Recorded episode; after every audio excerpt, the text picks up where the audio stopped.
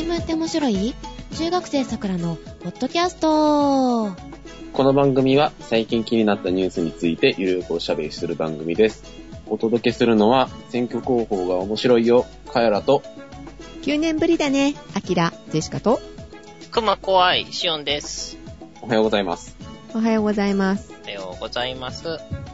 いや、あの、あの、ね、そこにいらっしゃるお二方には紹介しましたけど、うん、僕の住んでるね、あの東京選挙区のね、選挙広報を見てたんですけど、3人ぐらいね、怪文書が、虚構新聞じゃないのっていう ような内容の人がいますそうね。ですね、あの、ちょっと主義主張が意味わからない人とか、このはいフォーマットがすごく怪文書チックで、しかも斜めに貼り付けてあるっていうね、あの、すごい不安になる人とかですね。うん、そうそう、なんかね、パッと見てね、なんか心が不安になってきます。うん。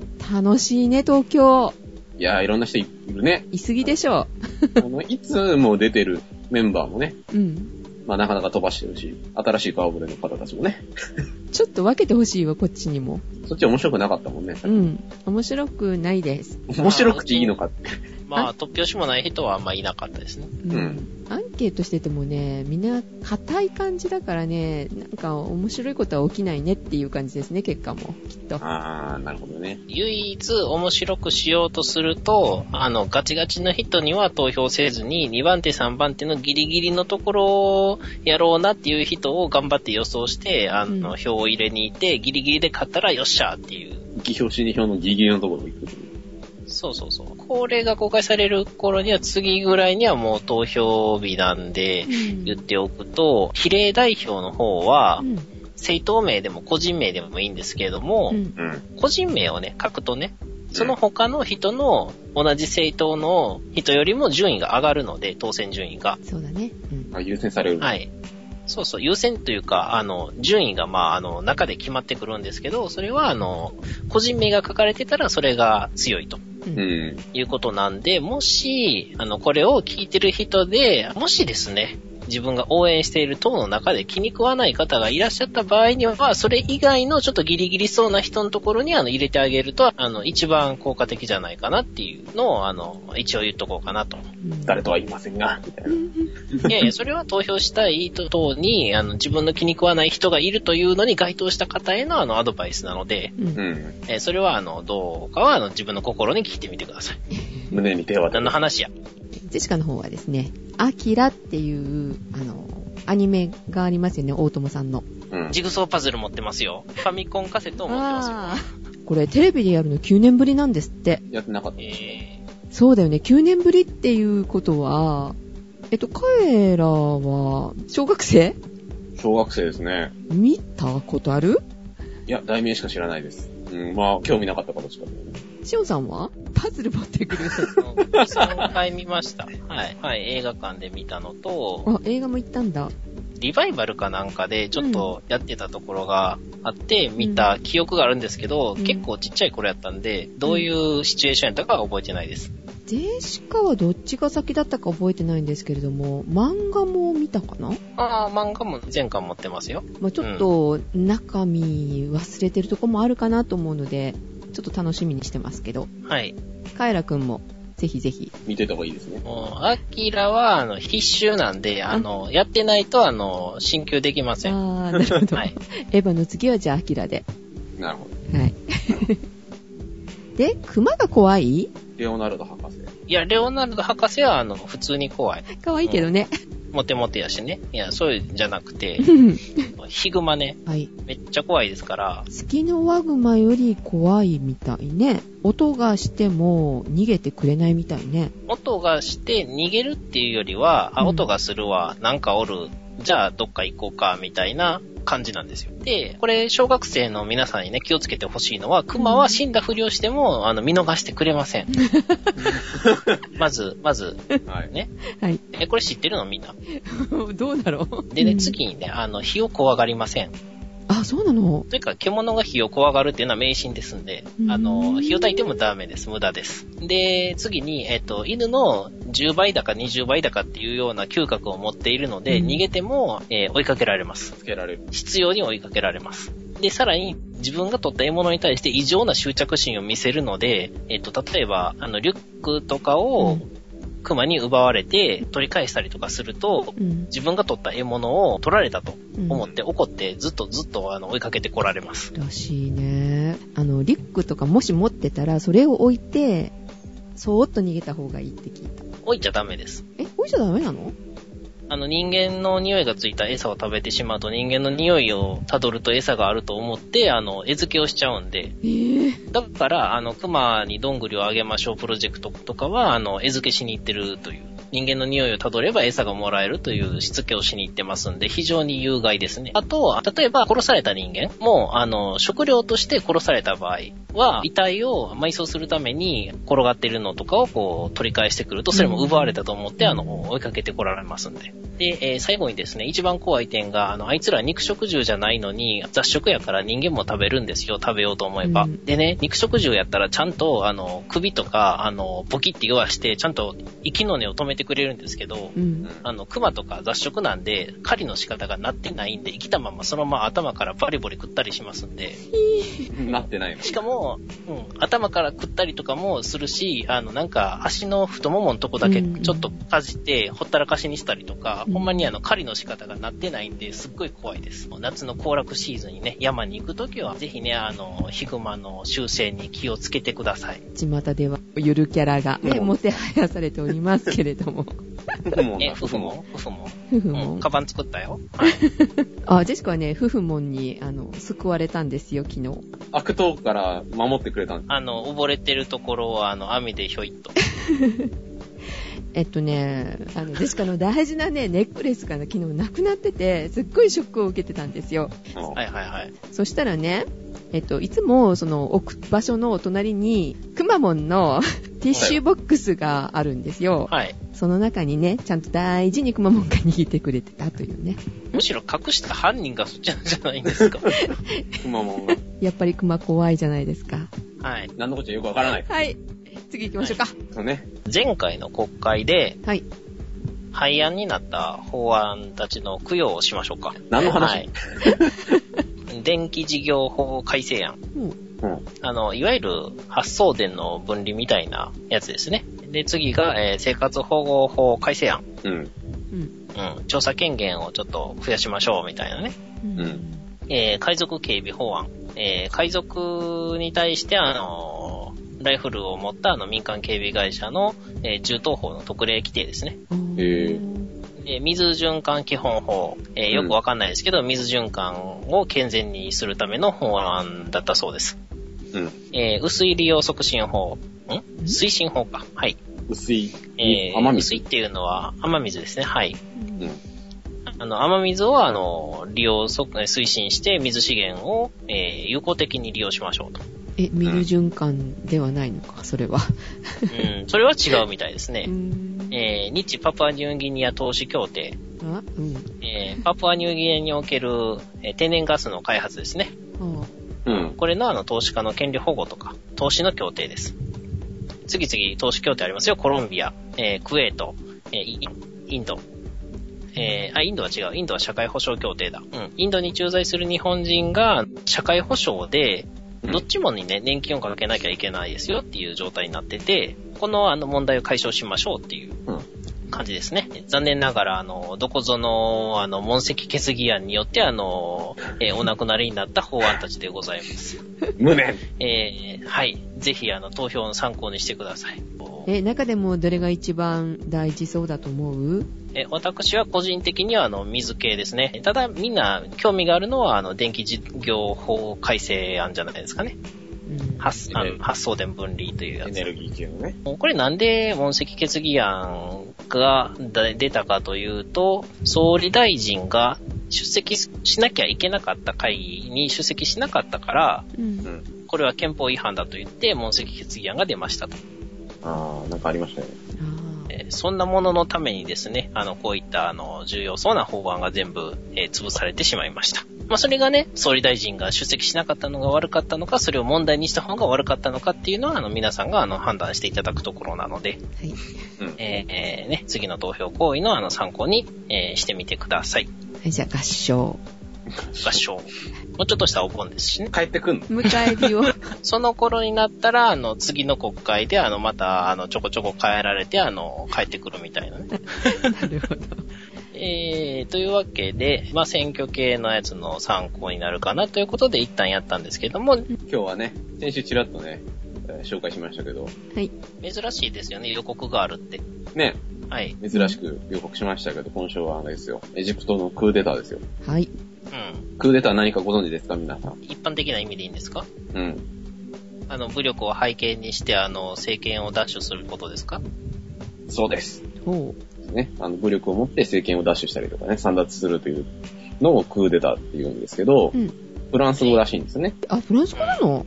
うん。国家に対する一撃とかそういう意味らしいです。あ、じゃあ、あの、ルイ15世のお腹を刺すとかもクーデタクーデターというか、あれはなんかどっちかというとテロに近いような気がしますけど、まあ基本的にクーデターっていう世の中で言うと、まあ、軍部がね、あの、自らの武力を持って政権を奪うみたいなことを、まあ、指すのが一般的だと思うんですけど、うん。今回のそのエジプトでも、エジプトの軍が、まあ、政権を奪取したと。うん。いうことで、7月の3日にね、うん。起きたと。エジプトでクーデターってさ、その前にアラブの春だっけ？まあ、まあ、アラブの春の一連のやつで、ムバラクっていう大統領がね、うん。政権を追われましたけど、あの人がいなくなったのが、2011年の3月とかかな、ちょうどなんかあの、日本が大慌てしてた頃に、ちょうどね、政権が崩壊したみたいなことだったと思うんですけど、で、その後にあの、選挙があって、その、今回その政権を追われた大統領が選出されたんですよ。うん。ムルシっていう大統領なんですけど、その人がついて万々歳じゃなかったわけね。うん、なかったんですよ。まあ、うん軍部がね、そういう手を出してくるぐらいですから。うーん。7月の3日にクーデターがあって、そのモルシ大統領ですね、現職、前職が、うん。その選挙で選ばれたモルシ大統領っていうのを、まあ、解任して、うん。最高憲法裁判所のですね、マンスール長官っていう人物がいるんですけど、はい。その人が暫定的に大統領になったと。うんていうか、まあ、軍部がその人に大統領権力を移譲しますよと発表したと。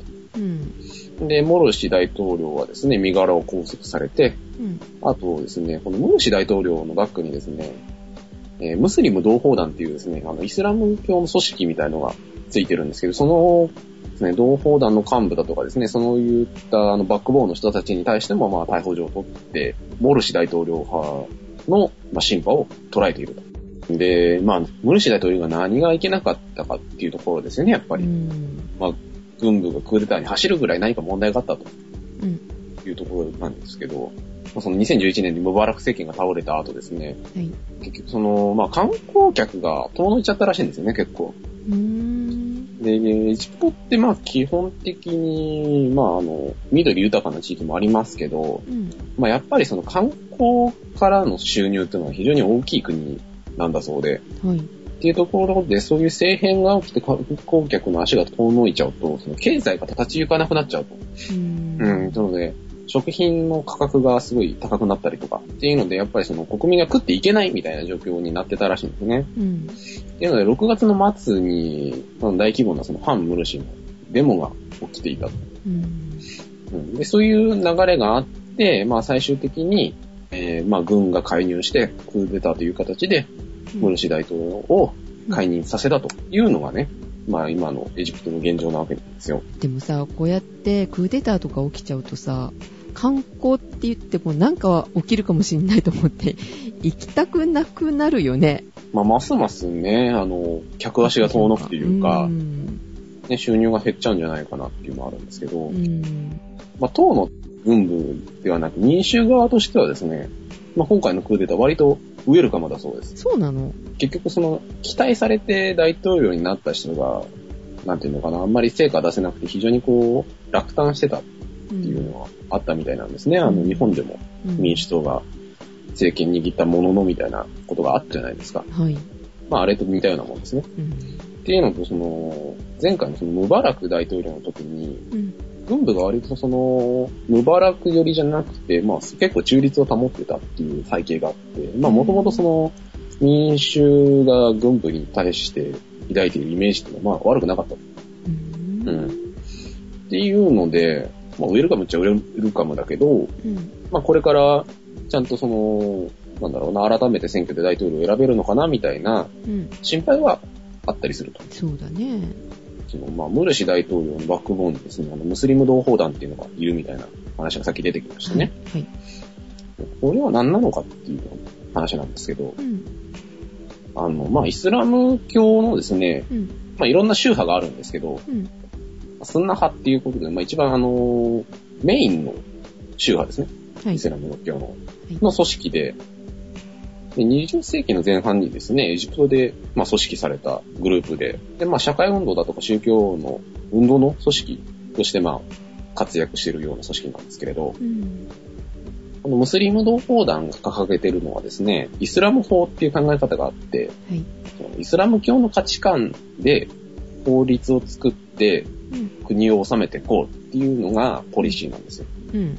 まあ、いわゆるその西洋的なものの見方でいくと、うん。あんまりこう民主的じゃなかったりとか、うん。まあその人々の平等が謳われてなかったりみたいなことを掲げてる。まあもちろんそのイスラム法っていうまあ歴史も深いものなので、はい。そこの価値観に関してはこう追求しませんけど、まあ多少なりとまあエジプトの国民の中でもまあそういう疑問を持っている人はいると。うん。まあね、革命を起こしたぐらいですから。うん。あとその、今回クーデターを起こしたエジプト軍ですね。はいっていうのはですね、世俗主義なんですよ。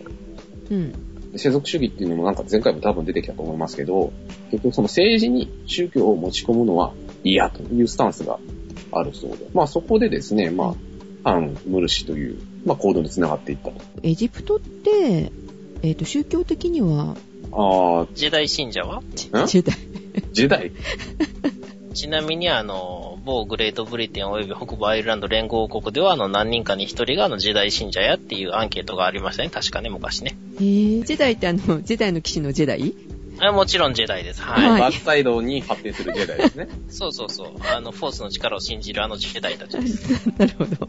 はい。はい。まああとね、あの、微妙にキリスト教のね、あの、派生した宗派とかアフリカにあるんで、うん。まあそういうのもいるか、いらっしゃるかもしれないんですけど、うん。まあ基本的にまあイスラム教の国と考えても差し支えはないかなと思うんですけど、うんだけど、世俗主義の人たちも多いってこと？うん、そうですね。民主主義とイスラムのイスラム法は共存できると思うんですけど、うん。うん。大統領がダメやった場合に不信任をちゃんと出せるような手続きを踏んで作ってなかったんじゃないですかね。どっかのあの日本っていう国みたいにね、毎年あの年次行事みたいな感じでコロコロあの首相が変わったりとかね、うんする方があの明らかに珍しいんでう、ん。任期1年かよ、みたいな。任期の間に、あの、とにかくあかんとなったら、あの、例えば、あの、国民投票で半数以上が投票して、そのうちの、あの、3分の2以上の、あれで、あの、不信任案が出せるとかね。うん。う。ん。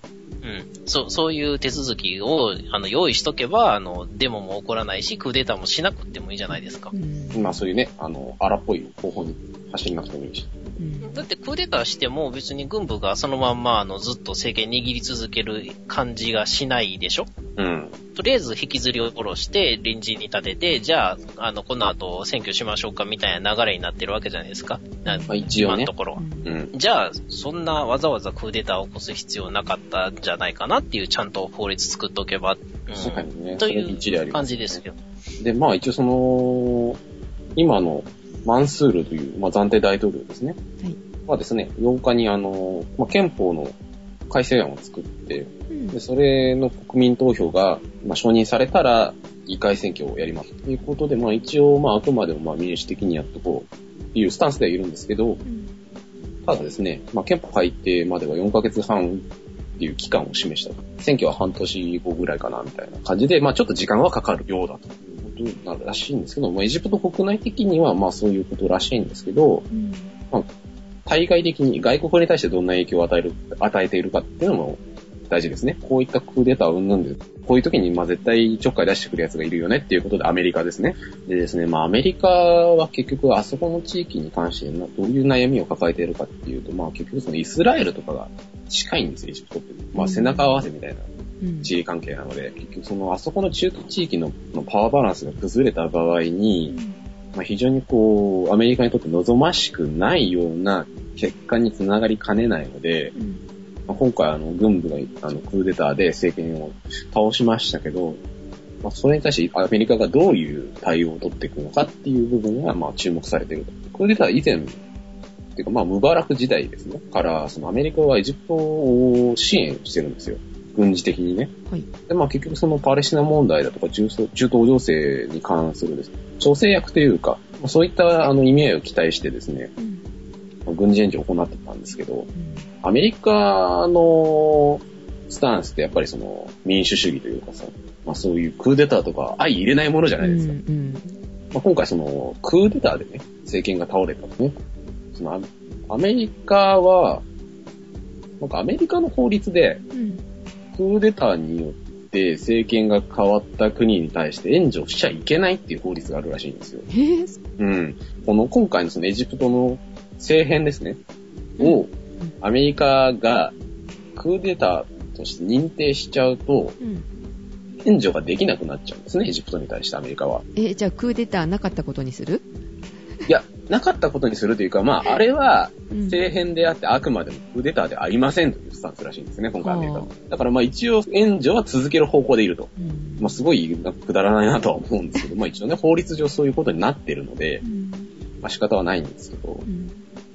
ただですね、そのアメリカ側の、まあ、要求として、モロシ前大統領の身柄を釈放しなさいとは言ってると。うん。ただ、その、モロシ大統領、前大統領が解放されたとしても、まあ、されたら、まあ、今の暫定政権ですね、とも協力するし、まあ、あくまでも、まあ、エジプトの支援は続行するとは思ってるんですけど、まあね、その、モルシー前大統領っていうのは、まあ、結局その、イスラム系の組織のバックボーンがあるってさっきお話ししましたけど、うん。まあ、そういう意味でもね、アメリカとしては前の政権はあんまりこう援助しづらいみたいなことがあったみたいなんですね。うんじゃあ今の政権の方がいいわけ？まあいいっちゃいいんだけど、まあ軍部のバックボーンもあるし、みたいなところで非常にこう苦々しい顔をしてるらしいと。うんうん。で、まあこれからアメリカはどうするんだろうねっていうところで、うんまあその軍かね、そのイスラム同胞団っていう選択肢だったんですけど、まあこれから、なんだろうね、その、まあ民主に対して民主的な政治にしていこうね、みたいな、キャンペーンというか呼びかけをしていくんじゃないのかっていう見方があるみたいです。あの革命が起きた時にもね民主的な方に流れていくのかなと思ってたのにクーデターなんて起きるとは思いませんでしたあの時大体革命の後ってこういう混乱がありますよね。ああそうですかなんで起きるかっていうと、その革命を起こしたものの次は誰が引っ張るんですかっていうのが、すごい不透明だった場合にこういうことが非常に起きやすいんですよ。うん例えば部活とかでねうん。すごいこう、敏腕な部長さんがいた後にすごいもうなんかダメダメな部長がね、その後釜をね、になった場合ね、部活は混乱するわけですよ、多少なりと。うん、試合してもすぐ負けちゃうしみたいな負けちゃうし、みたいな、こう、うんあの、部のね、あの、士気も下がるし、みんな言うこと聞かねえし、みたいなう。んそこであの部長辞めさせろみたいな感じで、その部長を辞めさせたものの次誰やるんですかみたいな話になり、また混乱するみたいな。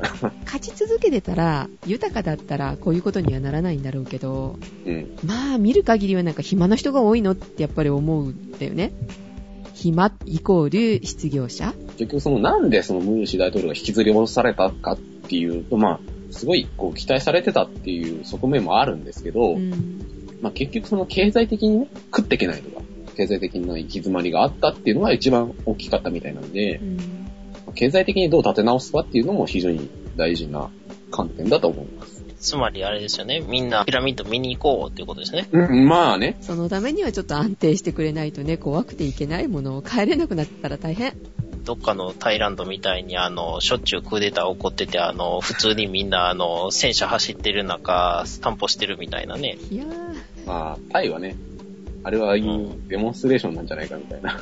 ちょっと祭りと間違ってんちゃうかなっていうぐらいいっぱいありますからね。ああ、今日も兵隊さん頑張って、みたいな。本当にそういう国らしいですからね、タイっていうエジプトのお話でございました。はい次ですね。ちょっとあんまりね、なんか詳しいことがわからないんですけども、うんはい。えっ、と、アメリカのサンフランシスコ国際空港で、はい。7月6日、2013年7月6日に韓国のですね、アシアナ航空機による着陸失敗事故がございましたね。ねありましたねはい亡くなった方いらっしゃいますね。まあね、あの、残念ながら3人、3人でしたっけ今？3人ですお亡くなりになっておりまして。まあ非常に重大な事故やったんですけれども、うんこれってあの動画とか見られました？見ました。見ました。正直な感想は、よくこれで3人しか死ななかったなって思ったんですよ。うんもっとひどいことになっててもね、おかしくなかったんですけど、うん。副機長のことをね、言ってますけど、なんで機長が操縦桿取らなかったのかっていうのがすごい不思議なんですけど。なんか危ないことがあありそうな時って、副機長がもししてたとしても、はい機長が取れるんでしょ？取れますね。いや、なんか、その、噂で聞いたのはね、うん。その、うわ、噂？はい。噂で聞いたのは、訓練中の操縦士の方が、機長より年上だったんですよね、確かね。同い年に書かれてましたけど、何ヶ月かってことですかね。なんかキャリアが違うんだっけ？へぇえあその韓国ってすごい儒教の精神が深いでしょ？日本も多少その影響を受けてますけど、うん。目上の人にあんまり文句言えないみたいな、あるんですよね。いや、あ、それは違いますね。目上の人には絶対文句言えません。うん。ああ、そうなの？はい。うんだから、年齢を聞くことが、あの、失礼に当たることは全くないです。で逆に言うと、目上やと思ったら、上に立てないとダメな社会なのでう、ん。下に見られると、あの、とことんずっと押さえつけられるっていう状態ですね。なんかそういう、なんつうの、あの目に見えない力関係がなんか悪さしてたんじゃないの？みたいな話を聞きましたけどね。ただ、どちらにせよ、その、速度が、まあ、非常に遅くてですうね、んうん。あの、着陸体制に入った時の、ううん。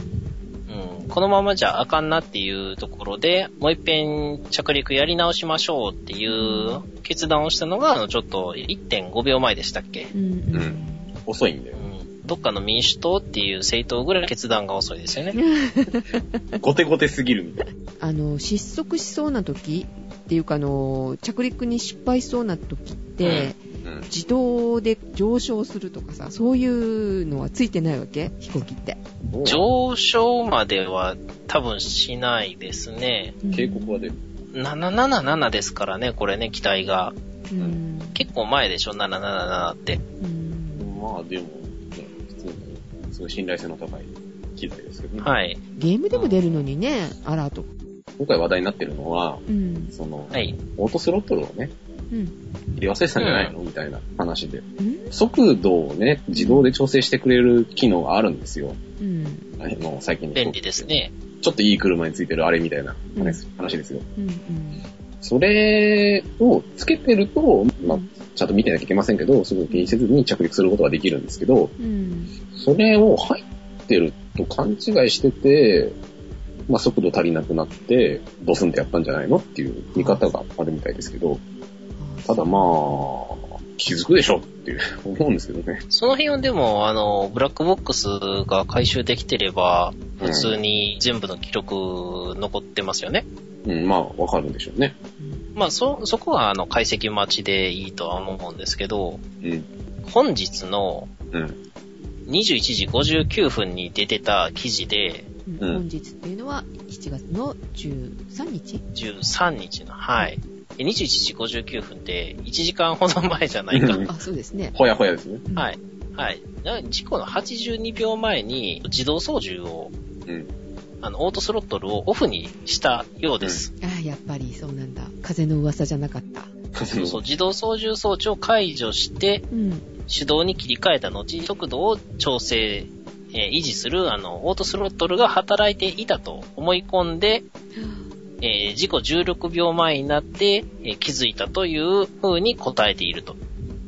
あの、調査委員会かな ?NTSB っていうところですね。これの聴取に対してね。はい。うん。そうですね。まあ、あの、いただ、これは一応、あの、回答なんで、その、人が言ってる証言ですよね。証言だけなんで、あとはもう、その装置でちゃんと働いてたかどうかっていうのは、あの、確認が取れるまでは解析待ちとうんうん。いうことですね。オスロットル切るとね、音が鳴ったりするんですよ。切りましたよって。うん。ね。なのに分からなかったの？っていううん。よくわからない部分が多い。実は、はい。この航空機がですね、と11日午後12時10分にですね、上海の、なんていうもんかわかんないんですけど、なんとかが裏とかのあの、裏に東って書いて、えー国際空港からあの、韓国のニ川かな？ニ川国際空港に向かう予定だったアシアナ航空機が燃料漏れにより乗客が避難する騒動があったと。うん。タイミングが悪い。タイミングが非常に悪いですね。うん。で、えー、さらにですね、あの、仙台空港でも、あの、ブレーキ異常を感知して、あの、航空便が停止と。で、滑走路が閉鎖されましたよと。これ10日ですね。という感じで、ちょっとタイミングが悪いことが続いておりますんで、これから夏休みに向けて皆さんあの飛行機利用される方も多いと思いますけれども。はい。足穴に乗らなければいいんじゃないのか、みたいな気はしますけれども。気を引き締めて安全に努めてほしいですね。まあ、多分、この事故を受けて、あの、ちゃんとしてるところやったら、あの、点検強化してると思います。他山の意思にはしてないと思いますんで、うんうん。そうですね。えー、まあまあまあ、あの、ちょっとね、まだ原因がはっきりしてないんですけれども、こっからはね、うん。着陸って難しいよねっていう話でもしましょうか。素人による着陸って難しいよね、談義。いや、シミュレーター大好きなみんなでね。う。うんん。ね。私、あの、シミュレーションでも、あの、ジャンボ機みたいなのは、ちょっとしかやってないんですけど、はい、戦闘機ばっかりなんでね。で、しかも戦闘機ばっかりです。僕は割と旅客機は多いですよ。それこそ、あの、ある、あの、まあ、見学で行って、この前ね、あの、事故ったトリプルのね、うん。シミュレーターとかやったことありますか、それあれですか？あの、本格的なやつですか？はい、あの、本格的なやつです。あの、免許を取ろうと思えばそれで取れるようなシミュレーターです。シミュレーターごとウニウニ動くやつですね。あの、なんや、なんやっけ、あの、箱みたいなのに入れさせられて、うん。その箱を揺すられるんですよね。そうそう。で、その箱の中に実物と同じコックピットが埋まってるっていう。ゲーセンに置いてほしいな、そういうの。高いわ。高いし、多分、あ安全基準を満たせない。そうなの？あれね、危ない着陸するとね、シミュレーター壊れちゃう。衝撃で。あ、そうなの？あの、自分に関節技かけるみたいな、あの、そういうトリトリッキーなことするんですよ。へうん。だからすごいね、リアルな。じゃあさ、今回の着陸みたいなのもさ、そういう危険なことになるように 設定してね、練習してくれればいいのにね。いや、練習とか普通にやってたら降りられるでしょっていう話で。いや、僕でも、僕でもできたんだから、みたいな、そういう、あの、素人目線の危ない発言。はい。いやー、ただ、あの、やっぱりね、仕事で延々やってたら、その、ふっと魔が差すというか、やっぱり注意がそれてしまうことってありますよね。あの、普段できてることが急にできなくなる瞬間ってありますからね、やっぱり。うんあるそれはね、許されない仕事ですからね。ただ、それが、一人がそうなったとしても、他の人間とか、あの、機械による補助とか、そういったものが何重にもあるはずなので、うんでも事故とかってね、大体、ないやろ、みたいなのが積もり積もって重なってパッて出ちゃいますからね。そうだよね。まあ、あっちゃいけないことなんですけど、また堂々巡りになるけれどもね、気をつけてほしいですね。えーちなみに、あの、戦闘機の、あの、シミュレーションで、あの、神殿を使うと、あの、よくプロペラが折れます。あの、プロペラ機ね、レシプロのプロペラ機なんですけど、あの、プロペラが前じゃなくて後ろについてるんで、ジェシカさんご存知ですかね？んんん神殿っていう、あの、プロペラがね、後ろについたかっこいいやつがいるんですよ。4機だけ製造されて、1機が、なんか、めげて、1機が行方不明で、1機がアメリカにあるのかな？確か。っていう感じの飛行機があってうん、これかっこよくて好きなんですけど、あの、ちょっとね、操縦桿をグイッと上げすぎると、えー後ろにですね、あの、プロペラがついてるんで、その、後ろのプロペラが地面にベキって当たるっていう、離陸とあの、着陸の時にあの、ベキって当たります。ぜひですね、あの、操縦桿はあの、そろっと持ち上げてください。何の話？はい、ということで、えっ、と、ニュースフラッシュのコーナーに移ります。ねえねえ知ってる？ニュースフラッシュのコーナこのコーナーは、ちょっとした面白いニュースをお届けするフラッシュコーナーとなってます。ガチョウでございます。ー。ねえねえ知ってる？えー、なんと、月がアメリカの国立公園になるそうですよ。国立公園？月ってさ、アメリカの持ち物だったんですか？いやいやいや、どこの国のものでもないでしょえー、アメリカが、まあ人類初着陸を果たした月面に国立公園を、の制定をということで、えー民主党の議員が法案を提出したそうです。まあ、まだ法案なわけやね。これ制定されたら、ちょっと各国黙っちゃいないよっていうとこでしょ黙っ。ちゃいないね。うん。特にロシア、中国は黙っちゃいないね。月って資源があるんかな？地球の表面にはないようなレアメタルが結構あるようなことらしいですからね。それ狙ってのことですかね。ねえねえ知ってる？虎が人間を監禁したらしいですよ。監禁？うん、あの、檻とかに？うーん、ちょっと違うんだけどね、先ほどの、あの、月のね、話じゃないんですけどね、国立公園絡みなんですけども、はいはい。で、こちらは、えーアメリカではなく、インドネシアのスマトラ島、密漁してたらしく、子供の虎を捕まえたらしいの。その子供の虎を助けようとした親が木の上に人間を追い詰めて何日間もその木の上に監禁してたらしく、とりあえず5人は助かったみたいなの。うんうん。でも1人は虎に襲われて死亡したそうです。まあ、同情の余地はないね。虎ってすごい今少ないのね。虎の子いるとか言いますからね。インドネシアのバリ島にいたものも絶滅。うん。アフガニスタンのカスピトラ？西アジアの方にいるらしいんですけど、これも絶滅うん。ジャワ島のトラも絶滅してるみたいです。うん。で、このスマトラ島にいるトラは、正確な数字はわかんないですけども、500頭前後もしかすると、あの、世界中の動物園にいる虎の方が多いかもしれない。ねえねえ知ってる？現代より古代のコンクリートの方が優秀だった？どうやら、あの、古代、ローマに残る様々な建築物のコンクリート。石を切り出したものじゃないんだ。それに加えて、まあ今でいうセメントと同じものなんかちょっとわかんないんですけども、うんまあ、そういう砂とかそういうものを混ぜてうん。固めたものが古代にもあったんですわ。あの、エジプトでもそういうのが確か残ってるはずなんです。今現在あるような建築物のコンクリートよりもうん。耐久性が高いようだということが発表されています。まあ、今でも残ってるぐらいだものね。で、今使用されているコンクリートっていうのは、うん。まあ、コンクリートというかセメントですね、うん。は結構塩分に弱い。塩水が弱点いうことで、あ、海とかはダメってこと、うん。耐久性が塩水に対してはちょっと弱いらしいんです。これが、この古代ローマのコンクリートについては、火山灰とか適量に混ぜてモルタルを作ったものということで、海水に触れると逆に化学反応で耐久性が逆に高まるような性質を発揮していたことですわ。えー、その頃にそういうことがちゃんと分かってて作ってたのかしらね。最初から分かってて作ったのか、結果的に強そうやいうのが分かったのか、そこまではさすがに分かんないんですけど。うん、うん。で、今のも予算さえかけりゃ、そういうのは作れるんじゃないかとは思うんですけどね。これ、分かってることは。あと、まあ、海にかかってる橋がありますよね。巨大な吊り橋なんかの橋脚なんかコンクリート使われてますから、うん、うん。そういうところは結構金かけて作ってるからね。古代の建築物とか、この時代のあの、天文学とかも結構凄まじいもんがあるんですからね。まあ、古い知識も侮れないということですね。ねえねえ知ってる？虚構新聞が誤報の謝罪会見を行ったそうです。虚構新聞の場合は、現実になったっていうことですかね。今までも結構あったじゃない？その虚構新聞を見て、現実になったんじゃなくして、たまたまなったっていうのが結構今まではあったんですけど、あ、じゃあ今回はそれを見て、えー現実にしたってこと？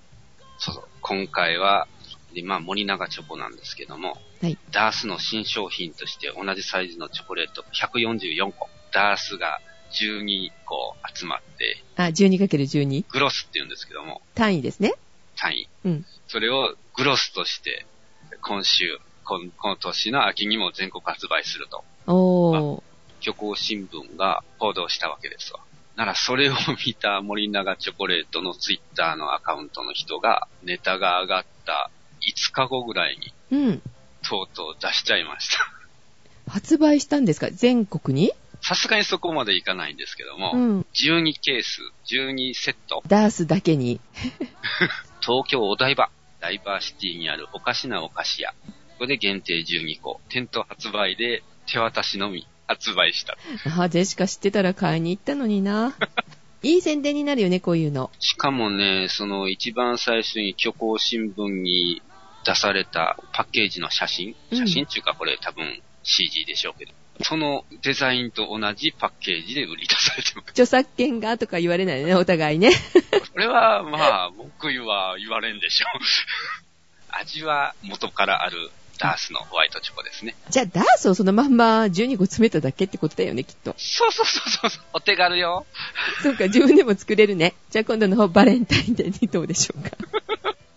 同日、虚構新聞の車種が現実にですいませんということで謝罪会見をしちゃったということです。もう今年3回目の謝罪会見になってるのね。あ、そうなの？上半期に2回行ったから、もう下半期はなしにするぞって言ってたら、あっという間にこういうことが起きちゃったということみたいですけどね。その前にもね、あの、森永の関係でね、オットットってあるじゃない？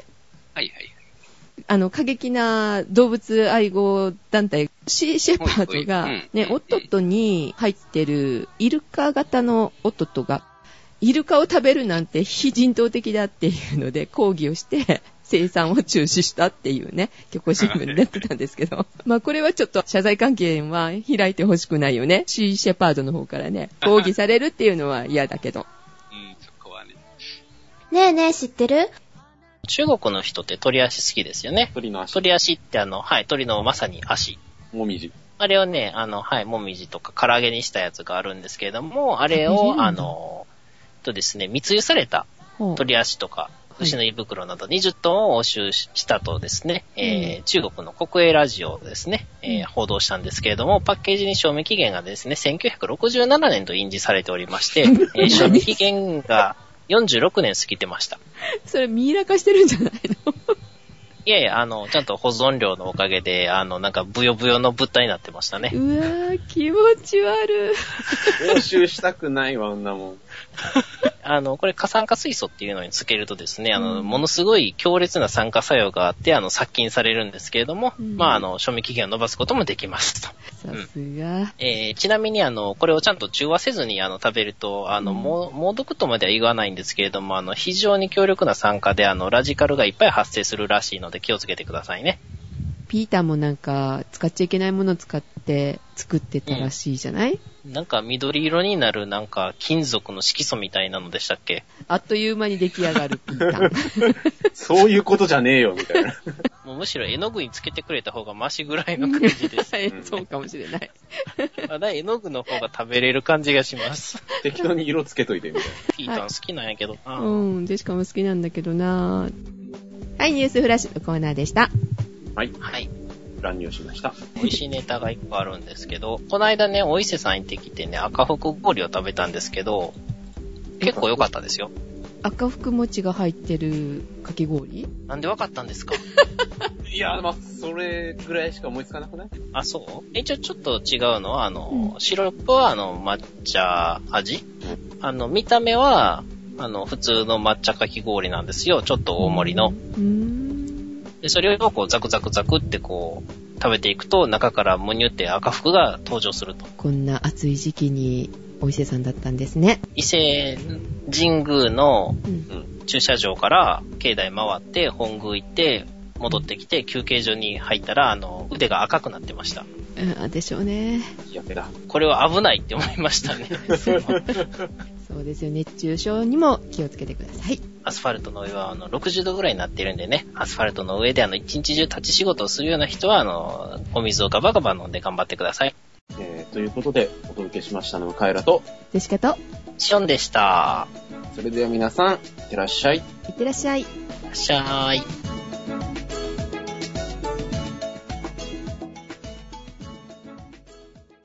カエラ早く風邪治してね。はーい。梨だ。梨を食べるんだ。梨って、何月？9月？じゃあ、ジェンさんに送ってもらい賞あー、ゼンさん、ゼンさんお願いします。賞味期限が1年切れてるやつ。うん去年の9月に取ったやつをえ。1960何年の梨じゃない。梨飴がいいらしいよ。梨飴？梨飴多分、東京にないと思うよね。梨を煮詰めて飴ちゃんにしてるみたい。えー、そうそうそうそう。え、これは何、今撮ってるの？うん、撮ってるよ。おまけっぽくなって、おまけっぽくなって。英語の深疑問文みたいな。おやすみなさい。おやすみなさい。すみなさい。